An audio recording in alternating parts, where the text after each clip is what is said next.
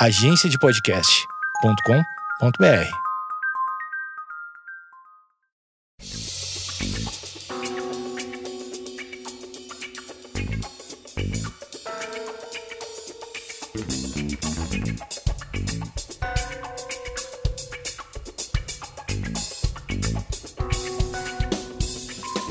Olá pessoal, tá começando mais um Geekonomics Podcast e hoje o nosso tema é eleições. Nós falamos aqui um tempo atrás que a gente ia criar uma série é, sobre eleições e comportamento e hoje é o episódio 2.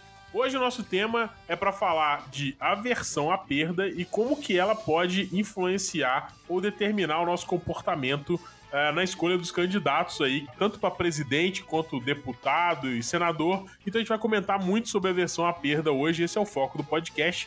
É claro que a gente às vezes sai um pouquinho da pauta, vocês já devem estar acostumados com isso, mas a ideia é que o tema central seja eleições e aversão à perda. Então, a gente sabe que eleições são um terreno muito fértil para a gente analisar comportamento. Né? E as brasileiras eu acho que são um caso à parte, né? Porque, meu amigo, a, a diversidade de candidato, da fauna, é absurda. Então, é, de candidatos a, a, eleitores, a gente tem uma, é, uma gama de assuntos para tratar absurda aqui. Hoje a gente vai concentrar em aversão à perda, como eu disse.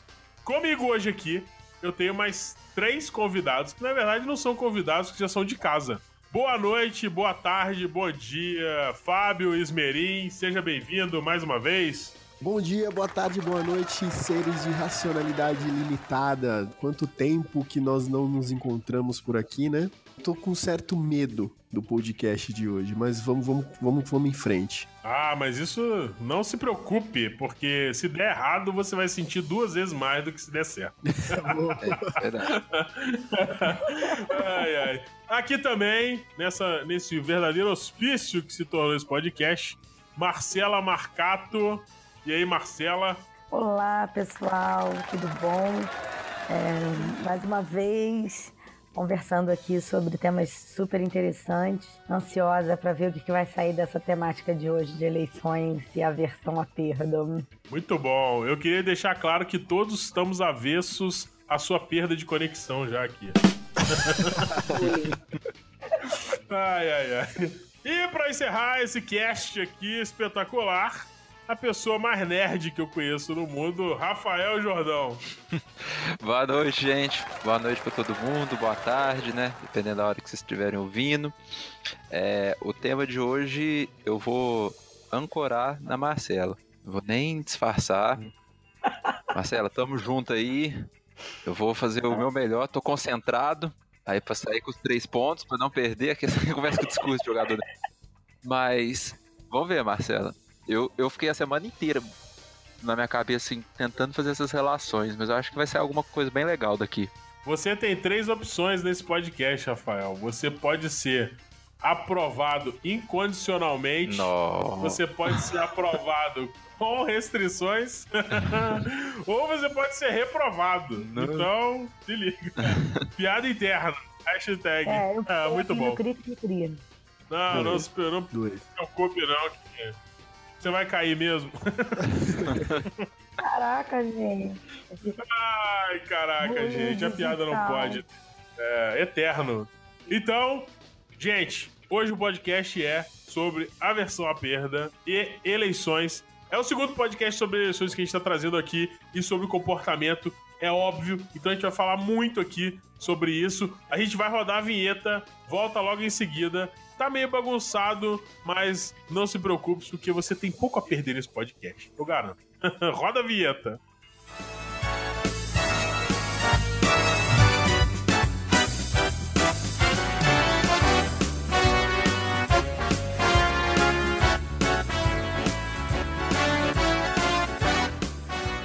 Voltamos. Esse é o Geekonomics Podcast. O tema hoje: eleições e aversão à perda.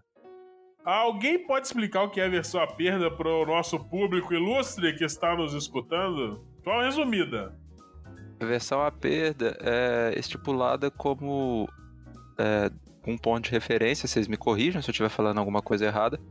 Desde que a dor de perder alguma coisa é calculada entre 2 a 2,15 vezes mais do que o, o prazer o, do ganho.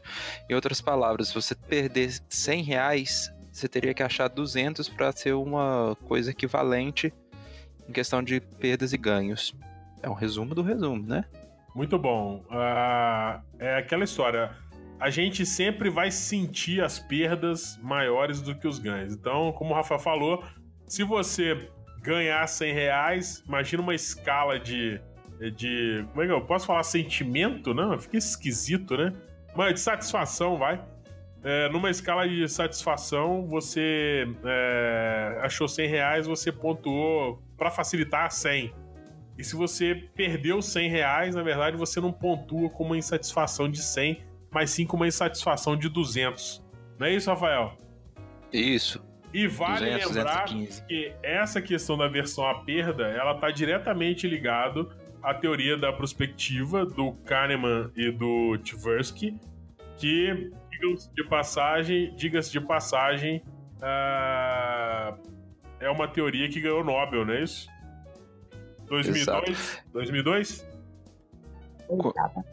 Quando... Isso, 2002. Foi quando eu conheci, eu, quando eu conheci economia comportamental, que eu lembro que eu comecei a estudar economia comportamental porque eu fiquei puto que um psicólogo ganhou o Nobel de Economia, que foi o Kahneman. É óbvio que depois que eu li a tese dele, eu perdoei. Eu, eu fiquei na minha. baixei, baixei a orelhinha, Perdoou, eu que você só perdoou Foi, o Kahneman. É, não, é, é, eu acabei okay. achando ele um cara razoável, razoável. Quem quiser ver a própria, assim, no gráfico, a, a, a versão AP dela é muito bem representada no próprio gráfico famoso da teoria do prospecto, inclusive, inclusive vou fazer uma propaganda aqui da camiseta que a gente daqui a um tempo vai começar a vender no Geekonomics. Tem uma camiseta aí rodando do teoria dos prospectos. E se você perceber, se você perceber o eixo Y, vocês vão perceber que no campo das perdas ele é o dobro, a, a queda da, da linhazinha do gráfico da teoria do prospecto, ela é o dobro na perda do que o do ganho. Você consegue ver isso no eixo Y, no eixo vertical, viu, gente? Nesse momento, o senhor Rafael Jordão tentando o impossível, explicar um gráfico. Por podcast. É, a explicar, Gente, confia em mim, confia em mim que dá sem certo. recurso visual, sem recurso visual. Confia Rafael, em mim que dá você, você é o maior nerd de todos. O cara explicou um gráfico sem ninguém ver pro gráfico, sem recurso visual nenhum. Cara, mestre, total. Mas vocês conseguem enxergar. Já que você deu spoiler, né? Fica ligado, gente, que muito em breve o Geekonomics estará abrindo sua loja virtual. Olha que legal. Muito bem, então a gente já tá. Se você tem acessado o nosso site ultimamente, deve ter percebido uma série melhoria na velocidade de carregamento. E já nesse final de semana, a gente já vai instalar o nosso certificado de é, segurança no site. Muito e isso tudo são os primeiros preparativos para que a nossa loja virtual entre efetivamente no ar. Olha que legal. Você que gosta aí de economia comportamental, de neurociências e assuntos afins, vai poder entrar na nossa loja virtual e encontrar uma série de produtos lá. Alguns produtos para ajudar você, por exemplo, a fazer dieta. Quem sabe a gente não inventa o prato nudge, é. né? Enfim. muito bom. É o, prato, é o prato que não cabe comida, então não tem como comer muito. o prato nudge, é um empurrão, né? Você pôs muita comida no prato, vem empurra seu prato para fora da mesa. Tem uma catapulta o prato. Você põe a comida, ele, ele dá uma catapultada pra fora do prato. É uma colher. É uma colher que você vai chamar de prato. Muito bom. Então, então enfim, em brincadeiras à parte, espere que em breve a nossa loja online, vamos falar isso? E-commerce a nossa lojinha virtual, beleza. A nossa quitanda virtual estará aberta muito em breve e você poderá adquirir os produtos do Geekonomics. Muito bem, muito bem. Perchan feito. Voltamos ao nosso tema. Ô Marcelo, você que foi a pessoa que sugeriu o tema, a versão a perda e eleição, eu queria é, mostrar como nós somos é, incompetentes e não estudamos. Você começa. Ó, oh, tô brincando. Como você. Vou arrumar uma desculpa melhor. Como você, que é a única mulher desse podcast, como somos todos pessoas é, é, que reconhece o valor das mulheres para a coletividade. Eu queria que você começasse explicando um pouco. Tem alguma relação? Qual a relação entre a versão, a teoria da versão à perda, a teoria da prospectiva e eleição? Como é que a gente pode fazer uma relação disso, hein?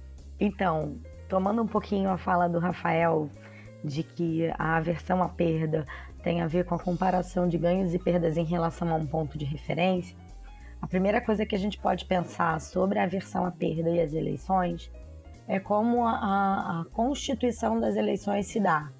A gente não elege o que a gente é, o que a gente espera ou o que a gente entende que é melhor sozinho. A gente escolhe ele em um candidato em comparação a outros candidatos. Candidatos que possuem características que eu considero negativas ou como perdas percebidas de forma negativa, tendem a ter um impacto duas vezes maior do que aqueles que eu avalio como tendo características positivas. E aí tem o famoso caso da eleição do, do Trump nos Estados Unidos, que no fim das contas diversas pesquisas evidenciaram que foi eleito não porque as pessoas queriam o Trump, mas porque eles não queriam a Hillary. É, e nesse caso, é, tem, uma, tem uma análise interessante que é sobre uh, a questão do status quo, né? Toda a campanha do Trump, na época, ela foi baseada uh, numa dor que a população americana já tinha, que era a questão do, uh, dos Estados Unidos estar exportando o emprego, ou seja, está terceirizando o emprego para o mundo, principalmente para a China. E tinha uma questão interessante na eleição americana que o, o, o status quo dos democratas, apesar de é, é, ter é, levado a, a, o governo americano a alguns avanços, do tipo a, o próprio sistema de saúde, enfim. Mas isso vai um pouco contra a cultura americana, que é a do self-made man. Então, os democratas, eu acho que eles pecaram um pouco porque eles estavam criando um, é, uma retaguarda de assistência social, enquanto o americano estava interessado em voltar à possibilidade de é, ser um verdadeiro americano, que é o self-made man. Eu tô falando isso porque um dos principais insultos que você pode fazer para um, um norte-americano é chamar ele de loser. E é, na cultura norte-americana, você ser dependente de assistência social do governo é como se você ganhasse um crachá de loser. E eu acho que é aí que foi que foi nesse ponto eu acho que os democratas é, é, é, perderam a eleição. Eles não entenderam a, a, dinâmica que deveria ter sido feita no governo para que é, as pessoas estivessem satisfeitas com as políticas que estavam sendo propostas. Uh, vocês não acham isso? Viajei demais, não? Tô maluco, louco? Porque na minha cabeça o status quo que o cara comparou, como o Rafael disse, sabe, a gente está sempre comparando uma situação com a outra. O status quo com os democratas, na minha cabeça, era o status quo onde uh, realmente a, a, a, economia americana estava fragilizada uh, e o, o norte-americano estava se vendo cada vez mais dependente do assistencialismo do governo. E aí, contra esse status quo, ou seja, que já é na verdade a perda, ou seja, o cara já tá perdendo, ele resolve arriscar. É, isso justifica, inclusive, parte dos movimentos de mudança de direita e esquerda depois de um determinado tempo um pouco mais prolongado. Que é a partir do momento em que você deixa de perceber a sua situação atual de perda como perda e ela vira status quo, você tem uma propensão maior a fazer uma mudança de sentido entre direita e esquerda, né? E isso é muito da teoria da perspectiva, né? Então depende do seu ponto de referência, que é o que a Marcela falou. Uma coisa que já tá perdendo, né? E que eu, eu, você também falou, né, Matozinhos? Eu já estou no meu estado que, assim, estou numa situação caótica na minha vida, em que perdi tudo, numa situação, numa crise. Então eu tenho mais propensão a arriscar para ter ganhos, né? Então já, já é uma situação in, completamente inversa do que a gente vai falar mais para frente. Mas o ponto de referência, né, que é o que prega a teoria da perspectiva, é, tem experimentos aí até com temperaturas, né? Você achar que tá quente ou tá frio, dependendo muito da situação, do tempo, de como você inicia e como você tava, os momentos que, vo que você é perguntado, interfere muito no que você, no teu sentimento, no que você acha, no que você é, escolhe, né? E isso é bem interessante. É, a questão que eu acho interessante é o seguinte: quando a gente fala quando eu tô no domínio das perdas, ou seja, quando eu tô numa situação em que eu estou enxergando que eu estou perdendo algo, ou que essa situação tá, já tá desconfortável para mim, que era o caso da eleição americana, ou seja, boa parte do americano de classe média, branco, é, medianamente escolarizado, ele tava achando que ele. Tava achando não, ele tava perdendo uma importância dentro do cenário econômico, né?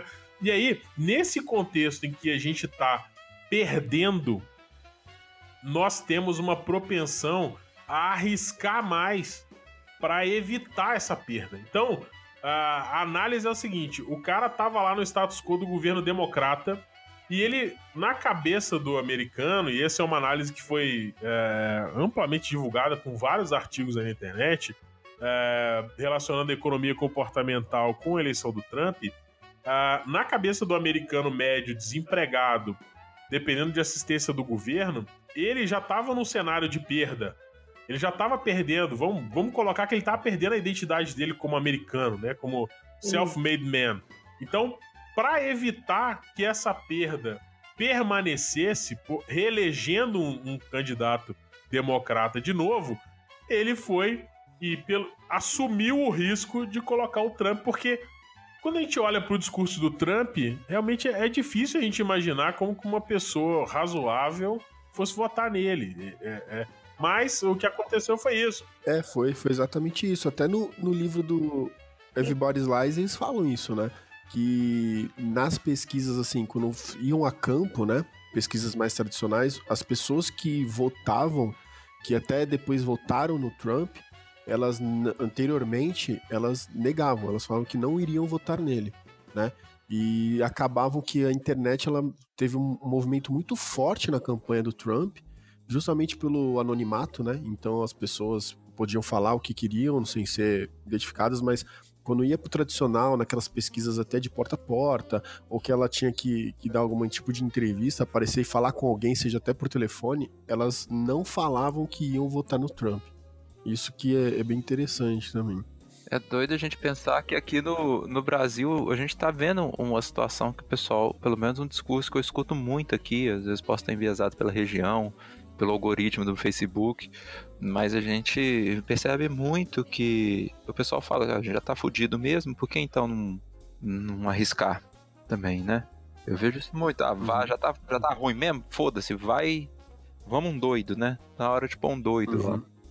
eu tô escutando isso muito. Se, se o status quo se o status quo é perda, ou seja, se já tá ruim, ou seja, a pessoa tá sentindo que tá muito ruim, a, a, a propensão de arriscar, ou seja, é meio que tocar um foda-se. Tipo assim, ó, já tá ruim mesmo, então eu vou arriscar, eu vou mudar diametralmente a minha, a minha escolha, ou seja, eu vou sair do, do que é, é esperado normalmente em termos de escolha de um candidato e vou escolher um outro completo oposto é, no movimento mesmo de ligar o foda-se, de, de, completa aversão à, à perda que já está sendo sendo verificada. E se você. O Rafael falou sobre a eleição brasileira, eu acho que é um caso muito próximo da eleição americana, porque se você pensar que pós os oito anos de Lula, a, a gente teve uma degradação econômica muito grande. Então, o, o a gente hoje tá, a gente está gravando, enquanto a gente está gravando agora, o dólar subiu acima de quatro reais, valores históricos. A gente tem é que a, economia está com juro muito baixo, mas a gente não consegue estimular o consumo nem o investimento. Então a gente tem uma economia que está dando de lado, literalmente, e as pessoas têm sentido que, apesar de ter uma inflação baixa, uh, o, o, é, o bem-estar econômico no geral, ele, ele caiu assustadoramente. É, isso, não estou aqui defendendo política econômica de Lula, enfim, mas é, a grande verdade é que a gente teve uma mudança de percepção de bem-estar econômico absurdo. Pós-governo Lula, entrada do governo Dilma, e agora com o governo Temer, que, não obstante não ser é, reconhecidamente é, reconhecido como, como legítimo por grande maioria dos eleitores, também não tem conseguido é, reverter a, a quantidade de bobagem que a, a presidenta é, fez na economia. Então a gente está num contexto parecido, vocês concordam? Eu acho que sim, eu concordo. É, e nesse sentido, a minha pergunta é o quanto a nossa aversão à perda de fato é um mecanismo de autoproteção ou o quanto ela é uma cilada. É, e aí, trazendo de novo o exemplo da, das eleições americanas, é, o quanto essa questão, tanto comparativa do Trump com a Hillary, quanto da situação em que eles, né, que eles estavam, da sensação de loser para a possibilidade de virar a mesa, o quanto ter o Trump à frente do governo americano é ou não uma cilada e o quanto é, os americanos deveriam estar atentos e os brasileiros, por consequência, dado que a gente comparou os dois, do que do quanto essa versão à perda pode influenciar as nossas decisões daqui para frente. Ah, eu acho que vai influenciar muito e, e aí eu, eu vou pedir o Rafael para lembrar do, do, do, processos decisórios, né? Quando a gente fala o que, que é uma boa decisão, né, Rafael? Você vai lembrar disso. É. Ah, não tem como a gente saber se, é, por exemplo, se a gente fizer voltar para o caso americano, não tinha como o cara saber se votar no Trump seria uma boa, daria um bom ou um mau resultado para a economia americana. Mas, dado o contexto em que o cara estava inserido, uh, ele, tinha, ele tinha alguns instrumentos para tomar essa decisão. E, e, no caso americano, eu acho que ele é um pouco pior que o nosso, porque lá a eleição é dicotomizada, ou seja, você só tem duas opções. É o cúmulo da polarização, né? Exatamente. Eu acho que o que pode salvar a gente de virar uh, um, um case 2 de guinada para a extrema-direita aqui no Brasil é que aqui você tem opções moderadas. Lá você tem dois extremos muito claros. Aqui você tem uh, algumas opções que estão ali meio mornas, assim. Então você não. A eleição não é tão dicotomizada como lá. É, é... Mas, então, o Rafael, essa história da decisão, né, que a gente, a gente discutiu muito é, já que o que, que é uma boa decisão? Como, como você sabe que tomou uma boa decisão? Olha lá, Rafael. Vamos ver agora, vamos ver se você se você estudou realmente. Vai lá, o professor Guilherme que vai escutar esse podcast com certeza. Atenção, professor Guilherme. Ah, meu Deus do céu. Ainda dá tempo de rever as notas do Rafael Jordão. Vamos ver não, que ele vai. Não, não dá mais não. Rafael o Rafael que já tem o livro do Bazerman já gasto de tanto que ele leu. Nossa, aquele livro é bom demais, gente. Conselho vocês comprarem o processo Tá na descrição, tá? Coloquei na descrição aqui o livro do Bazerman. Vai lá. Fala, Rafael, uma boa decisão. Você avalia a qualidade de uma decisão não pelo resultado da decisão, mas pela decisão que a pessoa tomou com as informações quando ela tinha a decisão. E isso tem uma diferença muito grande. É, eu gosto muito do exemplo, de novo, de futebol da seleção brasileira contra a Alemanha. Cara, a decisão da escalação do Brasil foi desastrosa, mas desastrosa depois do jogo. Antes, velho, era muito massa você ver o tanto que tava bem. A melhor que de isso, o Bernardo substitui o Neymar fácil. Que isso? Nós vamos ser campeão fácil aqui no Brasil. Mas então você avalia a qualidade de uma decisão não pela resposta que ela deu, e sim pela, pela forma que ela foi tomada antes, com as informações que ela tinha antes de dar a resposta da decisão. É. E isso tem uma diferença muito grande. Em resumo, a gente não sabe o resultado. Boa decisão eleição, né? não tem nada a ver com o resultado da decisão, né? É bom a gente separar isso. É. Uma boa, uma boa decisão não tem nada a ver com o resultado. Tem a ver com. Às vezes sua... você toma uma decisão ruim e é boa. Dá um resultado bom. Isso aí, isso aí. Aí você cai no viés de é, resultado. Isso aí, né? não, isso é excesso de Ó, confiança. Jogar na Mega Sena, excesso de confiança. Ó, jogar na Mega Sena é uma decisão Péssima. Pobre, que é uma Péssima. chance de 50 milhões. Mas se você ganhar. É a melhor decisão do mundo. Cara, que decisão. Foi a melhor decisão da sua vida. Muito bom. Cara, quando a gente, quando a gente discutiu essa, essa questão de decisão, eu, eu dei uma pirada. E realmente é verdade. Por, por duas coisas muito simples. É, você não pode avaliar a qualidade é, do, de um resultado se quando você tomou a decisão, nem sempre você. Na grande maioria das vezes, 100% das vezes, você não consegue prever o que vai acontecer depois. Você só consegue decidir com base na informação que você tem hoje e não no resultado que a sua decisão vai dar amanhã. Agora. E o problema é que a gente julga, a gente julga os tomadores de decisão com base na resposta que deu a decisão deles.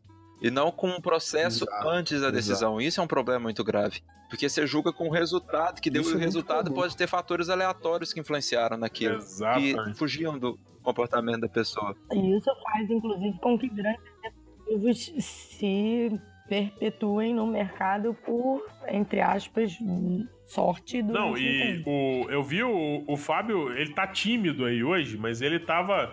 Ele tava chegando já a citar o Nassim Taleb aqui. Ô, Fábio, por favor. Ele tava coçando, eu tenho certeza que ele tava coçando. Aumenta o nível desse podcast. Fala aí. Não, isso é o que o Nassim Taleb chama de fazer previsão olhando pelo retrovisor, né? Isso, cara, isso é muito comum de se encontrar no dia a dia, gente. Vocês vão começar a notar isso, vocês vão ver como dá uma certa agonia quando você. As pessoas falam, não, é planejamento, qualquer coisa. E você traça uma estratégia, aí você não sabe o que vai acontecer, obviamente. E aí quando chega lá no final, você vai fala, nossa, deu certo. Mas ao mesmo tempo, você não sabe o que, que ia acontecer, e às vezes você não sabe se foi por um caminho que deu uma baita sorte, se você tomou uma. E se deu errado, é justamente o que você falou. Você tem que levar o contexto no momento que você tomou aquela decisão. Só que isso é muito difícil quando chega lá na frente. Aí você vai falar: Nossa, eu sabia, é, a escalação foi ruim. Nossa, eu sabia que eu tinha que ter jogado na Mega Sena aquele dia porque eu tive um sonho que não sei o que. Você vai começar a criar narrativa na tua cabeça pra justificar aquela decisão que você tomou, E- né? E isso é muito doido de você pensar assim, por exemplo, um político, um governador que toma decisão. A gente vê a resposta das decisões, né? A gente não tem todo o aparato de informações que ele Uhum. tem pra tomar aquela decisão. A gente só tem a resposta. É muito fácil você xingar. Não defendendo a classe política, tudo. Sim, porque coitado, tipo, mas o. A gente só pega. A gente só. É muito fácil você xingar um- uma decisão de um político que não construiu uma ponte de tal forma. Você só tá vendo o resultado. A gente não sabe todo o processo. Isso é muito louco também. Tipo, eles têm essa carta na manga pra dar essa desculpa. Mas. É, o Rafael acabou de dar o melhor argumento pra debate do planeta, isso. Pessoal, não me julguem pelo resultado das minhas decisões. Não é, mas o, eu acho que o, o Kahneman comenta isso no Rápido Devagar sobre um, um caso de uma cidade que tinha uma ponte, você não sabia se construía uma proteção para a ponte ou se construía uma ponte com medo de alagamento. E um grupo de pessoas recebeu falando que a ponte tinha alagado e outro grupo que a ponte não tinha alagado. Sim, a ponte que tinha alagado, todo mundo observou que era óbvio que tinha que, que ter construído a proteção da ponte. O outro grupo, que não, não a ponte não tinha alagado, era óbvio que não tinha que gastar dinheiro com isso, tinha que direcionar o dinheiro para outro lugar. Mas é óbvio depois que a ponte lembra. encheu, ué. É, Exatamente, cara. Não é, nada é óbvio antes que aconteça, né? Nada é óbvio, nada. E, e muito- nem muito menos previsível, né? Mas, Nossa enfim, senhora. apesar da gente não conseguir medir a qualidade da nossa decisão, ah, ah, ou seja, baseado no resultado, ah, quando a gente decide por um candidato ou outro, a gente espera, né? A gente faz uma projeção do que a gente está esperando que seja a conduta desse, eh, desse candidato enquanto, por exemplo, presidente. Agora, uma coisa que é, ficou martelando na minha cabeça. assim. Eu, eu posso considerar uma boa decisão ah, votar num candidato que vai contra o status quo, pura e simplesmente? Se o status quo está produzindo resultados ruins? Mudança pela mudança. Por exemplo, é o nosso caso hoje. Por exemplo, ó, o caso do Brasil. Poder pode. Pode, pode ser considerado uma boa decisão, certo? Então, Eu acho que sim. Eu, eu acho que sim.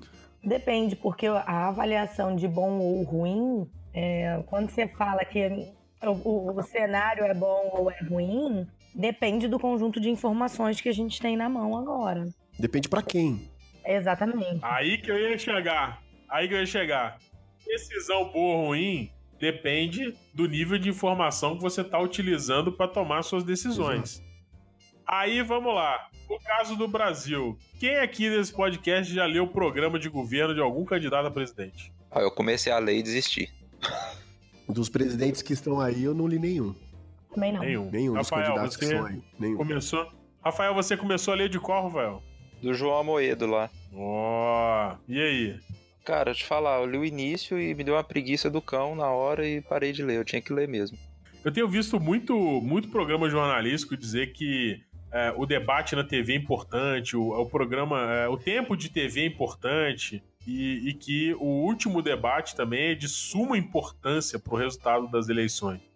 É, vocês não acham que isso é um reforço de que as pessoas estão é, é, decidindo pelos motivos errados ou, ou é, estando com pouca informação para decidir? Aí eu tenho uma tese que as pessoas votam muito mais pelo afeto. Sendo bem sincero. Eu também. Não, e eu, eu acho que tudo. É, minha avó tava vendo ali agora o, o jornal. Tadinha, minha avó. Vó, tudo bom pra você, tudo de bom pra você, tá? Aí ela tá vendo o jornal, velho, é, é, muito doido, porque ela, tipo, ela vai muito mais pela aparência, já é uma senhorinha, tipo, ela olha, por exemplo, a Marina. Ela olha a Marina, nossa, que mulher fraquinha, essa não consegue governar. Entendeu? Pronto, a Marina não é um voto que ela vai ganhar.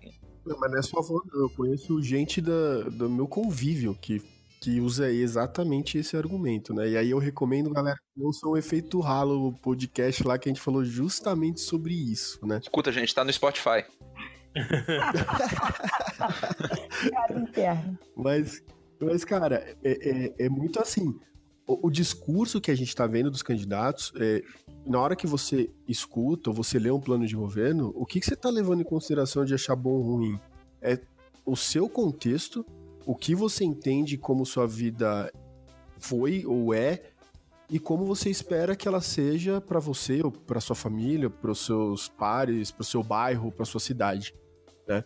Então, é, é, muito daquela da teoria da perspectiva mesmo, assim, qual é o ponto de referência que a gente está falando, o contexto que está sendo utilizado, e aí tem candidato que vai utilizar contextos, é, olha só o que aconteceu, o país ficou assim por causa de fulano, fulano e fulano, outros vão não vão tocar nisso, vão falar que tem que continuar o que foi interrompido, então assim, tudo é, não, e aí vai ser bom para mim, vai ser ruim, mas eu acho que a decisão, no final das contas, pode ser boa, ser uma decisão, é, é uma tomada de decisão boa diante do contexto que, para algumas pessoas, diante do contexto que a gente está tendo hoje. Então, mas aí nesse sentido, a fala do Matosinhos traz uma coisa à tona, que é a quantidade de informações. Uhum. A gente falou ainda há pouco que uma boa decisão é avaliada a partir do tanto de informações que você tinha no momento em que a decisão foi tomada se eu me dou ao direito de ter poucas informações na minha mão, eu me absolvo de é, buscar talvez uma alternativa melhor, que poderia talvez ser melhor, porque eu me balizei na pouca informação que tenho. Ó, eu não sei vocês, mas eu tô interessado em tirar meu nome do SPC. Não Prime. Eu sou, eu sou, eu sou um homo econômicos, eu sou auto interessado, então eu quero saber, eu quero saber do meu nome livre do SPC. Eu também, eu também. Mas o Teve um videozinho que passou no Facebook um, um, tempo atrás, eu até salvei ele, eu achei ele muito legal, um videozinho falando porque Platão não gostava da democracia. Tem no YouTube também, gente. É, é muito legal porque um ponto que eles levantam, e é verdade, por exemplo, sobre economia. O povo fica criticando o Bolsonaro, que ah, o Bolsonaro não entende nada de economia tal. Cara, quantas pessoas daqui entendem, assim, se falar que a, a política econômica do governo vai ser X, quantos aqui vão ter capacidade de analisar se esse X é bom o suficiente para o nosso país ou não? Ah, a política social vai ser Y. Quantas pessoas estudam? Tem muita gente que dedica a vida para estudar isso e os caras não entram em. Não, eu vou mais longe. Né? Em eu vou mais longe. Eu vou mais longe. É, é, a, a, própria. A, é, a própria. O próprio viés dos entrevistadores é absurdo, porque, honestamente, qual presidente que pode bater no peito e falar assim, eu entendo de economia? Nesse momento, nem economista, tá entendendo? As coisas uhum. não são simples assim. Não tô aqui defendendo o Bolsonaro, eu acho que é, essa.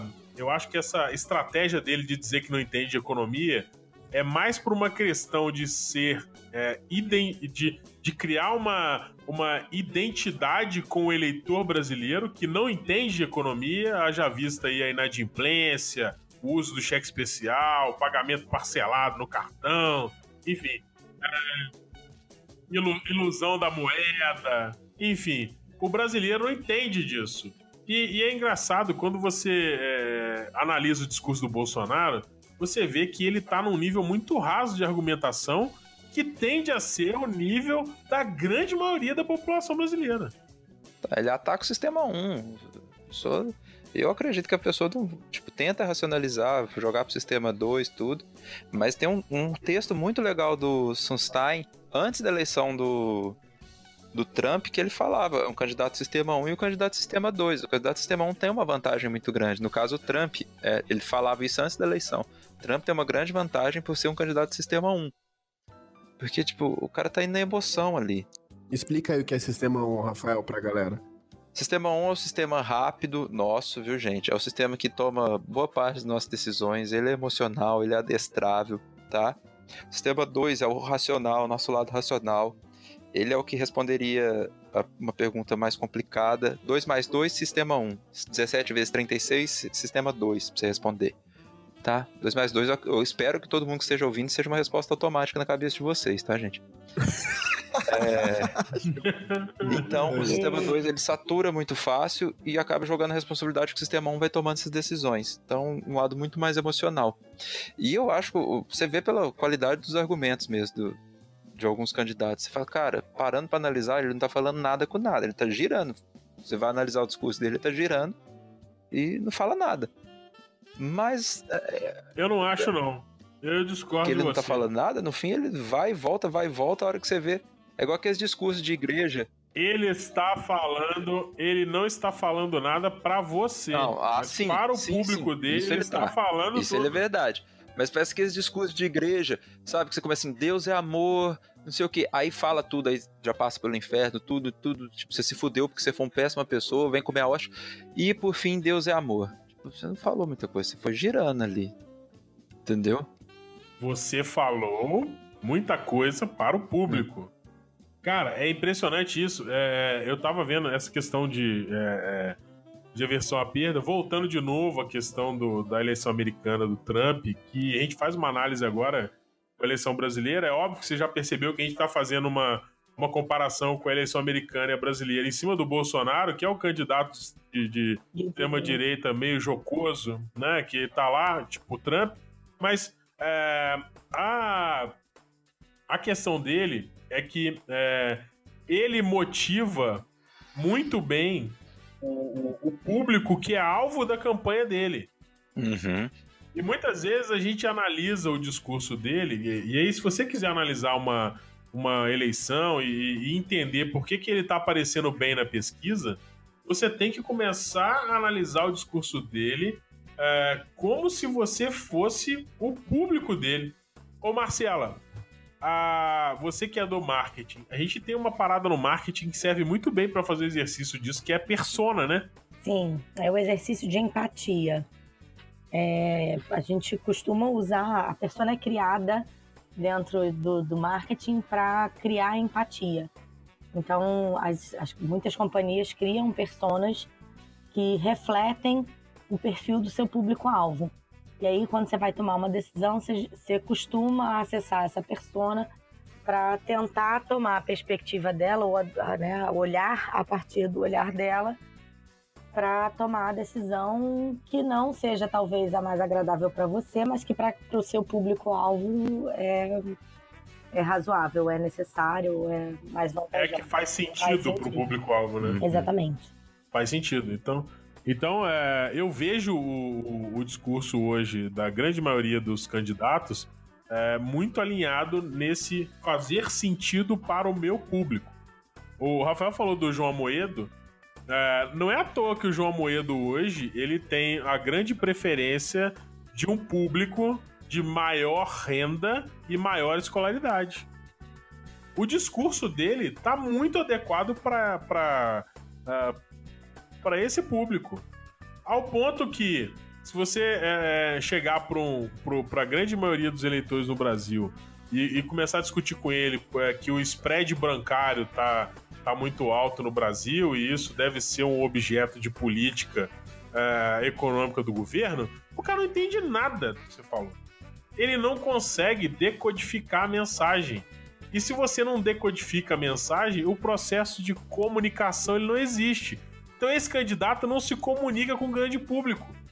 Matozinhos, eu tenho ainda uma pergunta sobre o Bolsonaro, é, que é a seguinte: a gente estava, a gente está falando aqui usando a versão à perda como base desse papo todo.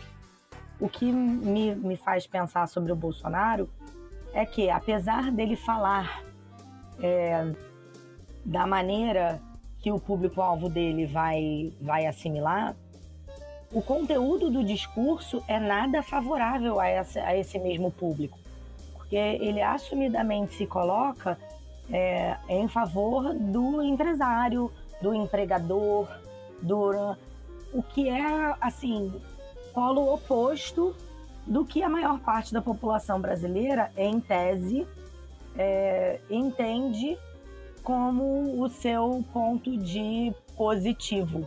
Eu, é, é, óbvio que tem toda uma questão econômica de se apoiar o empregador para que se, se, gere emprego e que a partir do emprego o consumo, né, essa coisa toda rode.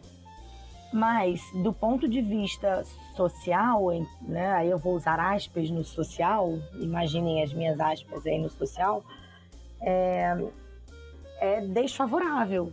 É, eu concordo com você. É... Deveria fazer menos sentido mas ainda assim, a forma como ele coloca o discurso cai como uma luva e as pessoas, muitas pessoas assimilam isso, mesmo que isso possa representar é, um, um, conjunto de perdas. Mas época de eleição, eu acho que é a época que a gente mais vê o, famoso a famosa dissonância cognitiva, né? Tipo, duas coisas totalmente diferentes estão coexistindo na cabeça da pessoa e ela não tá nem aí. correndo o risco de ser repetitivo, eu concordo com a Marcela, mas, de novo, esse é um discurso que não é decodificado pelo público-alvo é, na eleição do Bolsonaro ou de outros candidatos. Eles não conseguem decodificar isso. Eu também tô nessa. É, e aí a gente tem um problema, que eu, eu disse que é, a gente tem três problemas básicos aí. Que o primeiro, na minha visão, é o problema de identificação. É, o Bolsonaro ele faz é, observações depreciativas sobre a minoria, não é à toa, não. É porque ele quer ser identificado com a maioria. Ele quer ser identificado com a grande maioria da sociedade brasileira e não com as minorias que, que estão aí muitas vezes muito mais barulhentas do que a grande massa da população. Então, quando a gente fala que o cara tem vergonha, às vezes, de, de dizer que vai votar no Bolsonaro, ou tem vergonha de dizer que vai votar no Trump, não é porque é, é, é, ele tem vergonha, não. É porque ele sabe que a minoria muitas vezes é barulhenta é, e que de repente pode, pode não parecer politicamente correto defender ideias extremas como a que o Bolsonaro defende, por exemplo, como que o Trump defendeu na eleição americana. Então a gente primeiro tem, na minha cabeça, a gente primeiro tem um problema de identificação. O Bolsonaro está fazendo um esforço de simplificação do discurso, né? E aí a, a, imprensa ajuda ele a ter sucesso nisso, porque eles mantêm o nível raso do debate toda vez que vai ser entrevistado. Só pergunta ele as mesmas coisas. Ele tá careca de dar a mesma resposta em todo o debate que acontece dentro. Não? Então ele só reforça a posição dele, discurso raso, uh, facilmente decodificado pela grande maioria da população brasileira. E vamos lá, tem sim sérios déficits educacionais, ou seja, tem dificuldade mesmo de entender o discurso. Tem uma grande massa de pessoas semi-analfabetas por aí. Uh, então, acho que tudo que a gente. É engraçado porque a gente, pelo. pelo tem muita gente que não, não, não se identifica com, com o Bolsonaro, muita gente que detesta ele, ele não concorda com nada dele. Os próprios jornalistas, eu acho que a grande maioria da imprensa está incluída nessa, nessa, nessa galera, mas ao invés do pessoal tentar é, é, é, é partir para um lado que, que é, evidencia as deficiências do candidato, eles só estão trabalhando para reforçar a imagem dele perante o público que, que ele mesmo escolheu. Então eu acho difícil. O primeiro problema é identificação. Eu concordo com você, assim, até a página 2. Eu acho que, assim, o que ele fala é muito. Ele sabe o que tá fazendo, sabe com quem tá falando Na verdade, ali, a maioria dos candidatos sabem. Não tem ninguém burro ali, né? É, alguns sim. Mas, assim, são pessoas preparadas e sabem com quem estão falando, são pessoas que têm equipe por trás, tem todo o cuidado. Eu acho que é, ele, eu, eu também vou de encontro com você, toda vez que ele fala isso, ele tá simplesmente é, é, o que geralmente quem já tem o voto dele, quem vai votar nele, é o que quer ouvir. E isso no, no o problema, eu acho que vai ser assim para todos os candidatos, não é um problema para ele é tentar tirar voto e é o que aquela coisa do segundo turno, como que vai tirar voto de um outro candidato e apoio e tudo mais. E já na segunda parte, é, assim, eu, eu não, não vejo como é, essa coisa, né? Você falou de minorias e tudo mais, é, porque essas pessoas acabam, são com certeza pessoas que não têm acesso à informação, não têm tempo, não vão buscar, não, não se interessam e, e vai assim mesmo, né? Só que ele fala para justamente pequena, não é nem minoria de quantidade, é minoria de. A gente, quando fala assim minoria, fala assim minoria de oportunidades, acessos e tudo mais, e não de volume. Né? Porque aí sim, a maior massa da população são essas que você falou, não tem, trabalha. É, quando, quando eu, né? Quando eu falei minoria, eu falei minoria é, nesse sentido aí. É, então. é, minoria não de é, minoria de. Como é que eu vou dizer isso? De, de, de, de, ter, de oportunidades mesmo. Eu penso assim, né? Mas ele não tá falando. Não, não é o contrário, meu. É o contrário. Eu, quando eu falo de minoria, eu não falo de minoria em relação a acesso à oportunidade. Eu falo de minoria em relação a posicionamentos é, é, políticos. Ah, a, não, tudo bem. A, beleza. A, a minoria, minorias, é, minorias raciais, minorias étnicas. É, o alvo central que, o, que o, por exemplo, o Bolsonaro tem é, é, a grande maioria da população e por isso que ele tem um discurso raso, porque a grande maioria da população é, não entende muito do politiquês nem do economia. Não, eu já acho o contrário. Eu acho o contrário. Eu já acho que o discurso dele é justamente. Tipo assim, ele tem um discurso raso, ele não, não debate, não aprofunda argumentos, beleza? Só que a proposta dele com argumento raso é justamente para para essas pessoas que não condizem com a realidade da população brasileira. Eu penso dessa maneira, né? É, não quer dizer que porque o discurso dele é pífio, é raso, na, só fica na superfície, o que eu também acho que é, e se é de propósito ou não, aí é uma outra questão, mas ele tá falando com pessoas, assim, cara, que não é, não representa o que o Brasil é. Eu penso assim, sabe? É o que eu consigo ver, pelo menos, né? E não sei, não, isso não quer dizer que ele vai ganhar ou vai perder, não, é, não tem nada disso, tá? É, é mais ou menos o que, como eu enxergo. É engraçado que eu penso exatamente o contrário. Viva a diversidade! é, não, e, e, quando, quando, quando o Fábio fala dessa questão do ele defende a minoria, é, eu estava vendo esses dias a entrevista dele no, no Jornal Nacional e, e e para mim foi uma sandice, porque quando ele falou dessa questão do entregador, por exemplo, ele usou a, a, as domésticas, que ele foi o único a votar, né? A PEC das domésticas, que ele foi o único a votar contra é, as domésticas, porque ele achava que isso ia gerar mais desemprego e tal, tal, tal, mas é, tem uma questão que é de direito trabalhista que ficou perdida e que com a PEC a gente consegue comprovar que não, não mudou a empregabilidade dos domésticos, mas garantiu a eles um conjunto de, de, de direitos que não estavam previstos. E o que ele defende é que esta mesma filosofia, é, que é anti-maioria, há de ser aplicada para o Brasil. É o que eu. É. E ainda assim, esse discurso bate bem para quem é maioria. Como que, como que é isso? Sabe? Eu, pra, não sei nem se para a maioria, mas para muitas pessoas. Como? Não, é, eu não acho que bate para a maioria do, de quantitativo, não. Mas bate assim, para justamente aquelas pessoas que querem ele. Porque se você pegar assim, antes, do, antes de ele se candidatar protocolar, antes de. Pega no passado. E aí todo mundo falava: não, esse cara tá ganhando força, mas não vai acontecer nada, porque olha só, quando ele pegar para entrar num debate, alguém perguntava, vão massacrar ele, bibibi começou e ele só vem ganhando força, só vem ganhando força. Por quê? Ele tá fazendo tanto barulho com essas pessoas. Eu concordo com vocês aí também nisso, nesse ponto, que ele tá falando pro público que já é dele.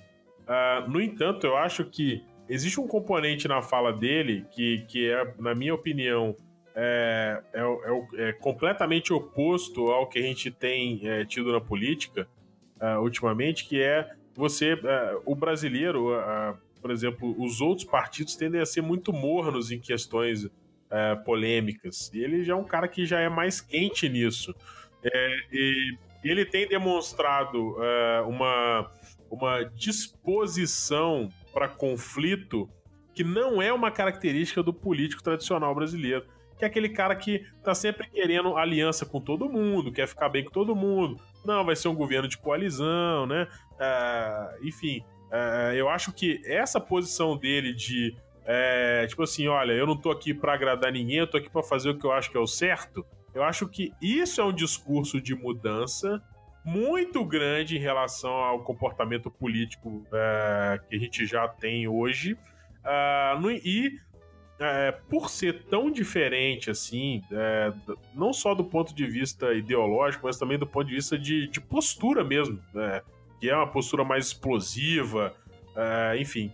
É, eu acho que isso pode ser uma tentativa de identificação com aquela maioria que, tal como na eleição nos Estados Unidos, é, não está querendo manter o status quo, é, não, já está cansado da, da, da classe do, do picolé de chuchu, entendeu? Uh, que, que não tem gosto, que é sem graça, que é aquela história de é, todo mundo é, é, manso, né? Que ah, nós vamos resolver com, com diálogo, nós vamos resolver todos os problemas do Brasil. Então acho que é nesse sentido que eu digo quando ele fala para a maioria, ele, eu quero dizer que ele fala para uma maioria que está insatisfeita com o status quo e que também tem uma característica de não conseguir, em, muitas vezes, decodificar determinados discursos mais profundos. Ou seja, a questão do discurso raso encaixa nesse ponto aí, pelo que eu tenho visto.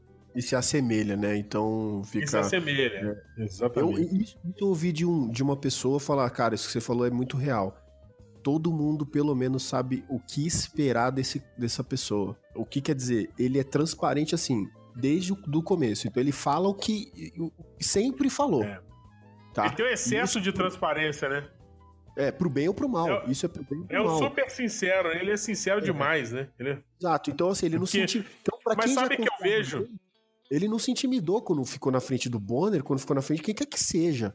Então isso, e para quem é contra, cara, você sabe com quem você tá lidando. Pode ser uma bomba relógio, pode ser um cara que é explosivo, mas assim, você tá vendo o cara há dois anos falando isso, ele, ele continua. Continua. Não, e sabe o que, é que eu acho mais interessante? É que ele, ele é, uma, é uma bomba relógio e tal, ok, beleza. Mas é, é, ele é uma pessoa extremamente coerente com o que ele faz. Extremamente. Extremamente. Não tô, Extremamente. não tô dizendo aqui que não tô dizendo aqui que ele é certo ou que é errado, mas que existe uma coerência é, no que ele diz e no que ele faz, é, que é, na minha opinião, outro problema grande que a gente tem na política brasileira. Porque hoje o cara é eleito é, dizendo que tá pensando é, no povo e no dia seguinte ele ferra com todo mundo e, e, e se esquiva das, das, da, das promessas que ele fez e, e finge de bobo, entendeu? E, e, vai tocando. Bom, então você viu que a discussão a respeito de aversão à perda e eleição deu até mais frutos do que eu acho que a gente estava pensando aqui no início da gravação. Foi muito bom. Então, para resumir, a gente já tá chegando ao final. Já, aqui é sempre assim, né? A gente acha que vai gravar em, em 40 minutos e a gente leva quase duas horas de discussão. Mas pra gente não deixar você aí entediado com tanta bobeira que a gente fala aqui quando vai caminhando pro final da gravação, nós vamos rodar uma pequena vinheta e voltamos já pro nosso encerramento costumeiro com as considerações finais de cada caster e também com alguns jabazinhos que a gente vai divulgar aqui. Então roda a nossa vinheta para considerações finais, senhor editor de áudio.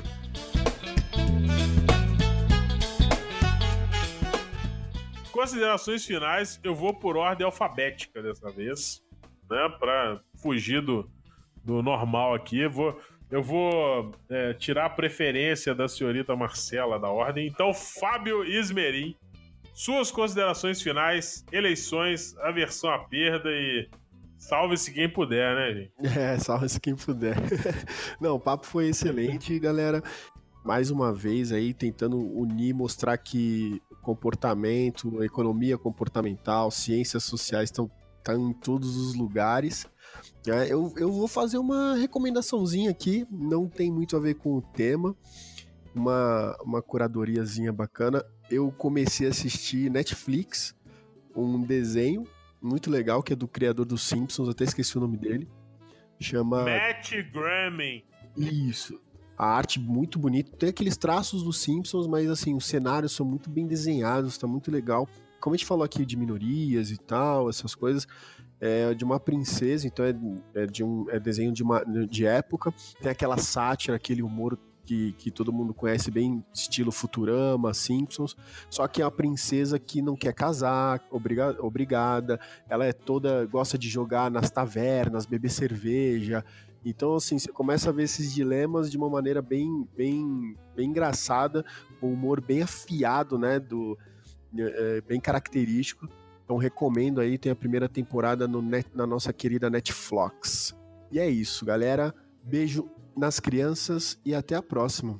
É, eu não vou poder deixar de fazer um comentário que o, de, o desenho do Matt Graham que estreou, diga-se de passagem, muito coerente com o atual ambiente de empoderamento feminino. é, eu achei muito bom. Então, muito acaso bom. não existe, né? Então, enfim, Netflix aí dando mais uma cartada muito certeira. Uh, mas enfim, mas meio como é que eu vou dizer isso? Meio. meio cansativa já, né? Esse discurso. Mas enfim, vamos, vamos, segue a vida. Ah, bom. Considerações finais, senhorita Marcela Marcato, empoderada deste podcast. Você, é um, você tem um coração de pedra, Matheusinhos. Nossa, eu odeio empoderamento. Mas vai, Marcela, suas considerações empoderadas. Olha que chique, olha que fofo. Obrigada, Matheusinhos. É, é sempre muito bacana, todo papo é sempre muito construtivo, aprendo muito com vocês, compartilho ideias, mesmo que elas sejam meio bizarras, como a versão a perda e eleições. É, foi muito bacana, obrigada por terem topado aí falar dessa, dessa relação esquisita. E queria pedir aí para o pessoal que está ouvindo esse podcast, se tem alguma dica que possa ajudar a gente a não cair nas possíveis ciladas que as aversões à perda é, possam causar, é, especialmente nas eleições, manda pra gente, que eu estou tentando aqui encontrar caminhos e não achei. Então é isso, pessoal. Muito obrigada e até a próxima. Muito bom, muito bom. E eu vou comentar também, porque eu achei muito leviano da parte da Marcela. Ela propôs o tema pro podcast, uhum. chegar no final falar que ainda não achou ainda. Olha só que maravilha. Ela é, gente, fundiu. Eu sou assim, tá? Eu sou tipo Bolsonaro, eu sou super sincera. Ela, ela fundiu a cabeça de tipo todo Bolsonaro. mundo. Ela mandou um tema que ninguém sabia, deu um trabalho de pesquisa surreal. e aí. foi, foi, foi excesso de confiança, né, Rafael? Foi excesso de confiança. Ela, ela deixa o benefício da dúvida pra gente. Foi excesso, foi excesso de confiança, total. Também tô nessa. Enfim. Bom, pelo menos ela não caiu hoje, né, Rafael? Tamo bem, né? Pelo menos ela não caiu. Mas enfim, muito obrigado, Marcela. Muito obrigado, Fábio, pela presença aqui. O Rafael ele não vai ter consideração final, porque já era pra ter cortado o microfone dele. Vai terminar, vai terminar minha fala em fade out, né? Vai terminar minha fala em fade out.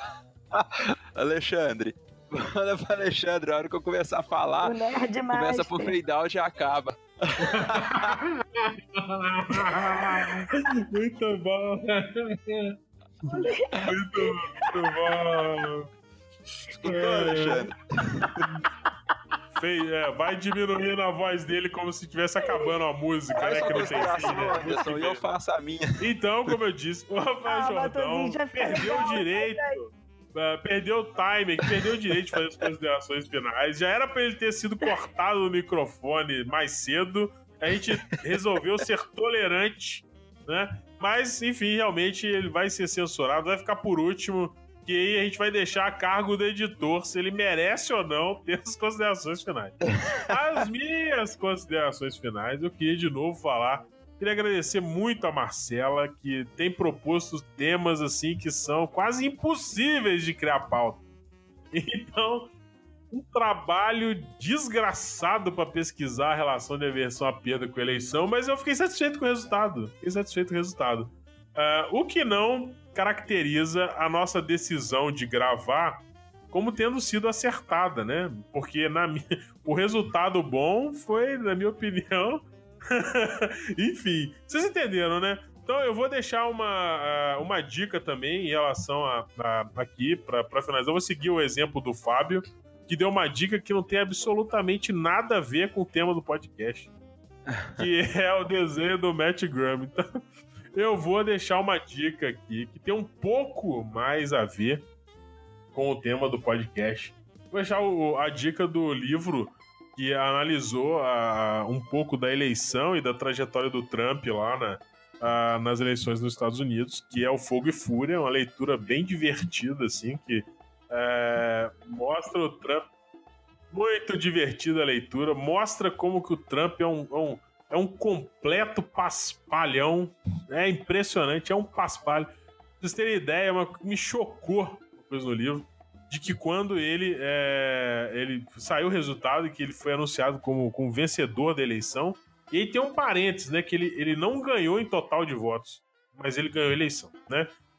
Aí são os méritos e deméritos de qualquer processo eleitoral, mas enfim, uh, o que me chamou a atenção no livro foi que quando ele saiu o resultado, foi um, tipo assim, foi um bode no comitê eleitoral do Trump, porque ninguém achou que ele ia ganhar, ele não estava preparado para a vitória, não tinha sequer ideia do que, é construir uma equipe de governo. E, e, e, o, e para aumentar o drama da novela mexicana, olha que ironia, né? A novela mexicana, que foi a eleição americana, a esposa dele desandou a chorar compulsivamente. É, então você imagina isso, gente? Então, cara, Fogo e Fúria é o desespero. Fogo e Fúria é uma recomendação espetacular sobre. Aproveitando o contexto da eleição, é um livro fácil de ler, pequeno, dá para ler antes de votar, ou seja, na eleição brasileira. Ninguém demora mais que 15 dias para ler o livro do Trump. Então fica minha dica aí uh, é, para encerrar. E eu vou passar pro Rafael Jordão dar um tchau, porque ele não tem consideração final, mas o meu tchau também é demais, né? né? Então, Rafael Jordão, para dar o seu, o, a sua despedida, não é consideração, que você não tem esse direito.